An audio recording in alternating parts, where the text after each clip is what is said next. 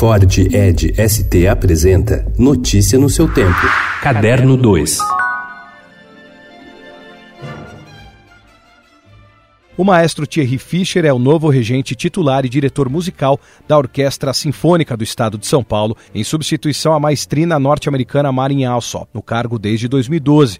Ele assume o posto em março do ano que vem, mas em julho já faz dois concertos com o grupo para comemorar os 20 anos da Sala São Paulo. Em março, ele abrirá a programação com a Missa Solene de Beethoven, de quem vai reger ainda as oito primeiras sinfonias. Dedicado a curta-metragens de até cinco minutos, o Festival Curta no Celular, realizado a cada dois anos em Taubaté, no interior de São Paulo, aposta na popularidade de smartphones para tornar o cinema mais acessível. Na quarta edição da mostra, iniciantes do mundo audiovisual e estudantes de escolas públicas e particulares competem em uma única categoria, apresentando ficções, clipes e documentários. As inscrições já estão abertas no site festivalcurtanocelular.com.br.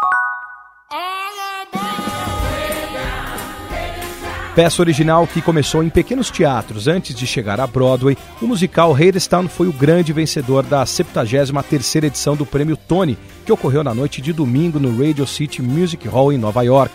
A premiação, considerada a grande festa do teatro americano, põe em evidência os melhores do palco nos Estados Unidos.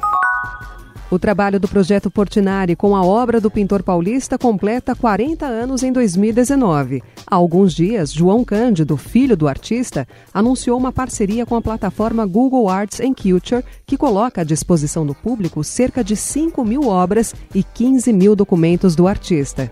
As obras também podem ser vistas em versão impressa no site portinari.org.br.